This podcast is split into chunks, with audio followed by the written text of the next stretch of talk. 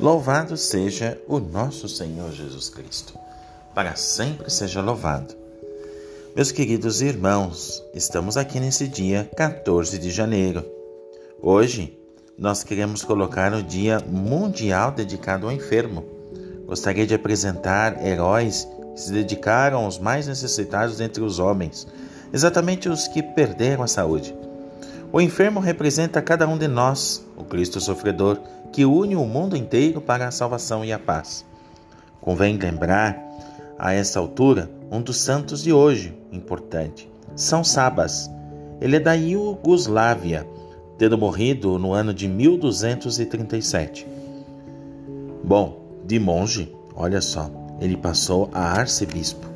Dele aprendemos a ter o tato necessário com os doentes a prudência e o afeto de que eles precisam. Foi assim que São Sabas conseguiu reunir povos de índoles de tão diversas como os sérvios, os gregos e os latinos. Tão grande era o seu amor ao sofrimento de Cristo que morreu numa peregrinação aos lugares santos. Deixe-me lembrar também a vocês outro patrono deste dia, chamado São Fulgêncio, era um bispo espanhol que teve, além dele, mais três irmãos venerados como santos. Viveu no século VII.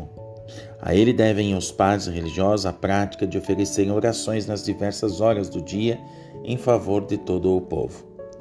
Mas vamos apresentar também como padroeira uma mulher. Hoje merece atenção especial a menina Ana de Guigné. Ela que amou tanto a Eucaristia que, embora fosse apenas criança, soube ensinar os adultos o que seja uh, o encontro com o Espírito de Deus. Ela morreu aos 11 anos na França, em 1922. Hoje também comemora-se ainda a passagem à casa do pai do bem-aventurado Pedro Donders, redentorista holandês, incansável apóstolo, não é? Que incansavelmente dedicou totalmente a sua vida às pessoas mais necessitadas e, e sobretudo dos indígenas negros leprosos do Suriname no século passado. Ele foi beatificado pelo querido Papa João Paulo II em 1982.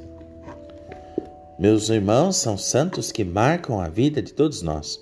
O amor cristão jamais faz acepção de pessoas. Dedique-se àqueles que mais precisem.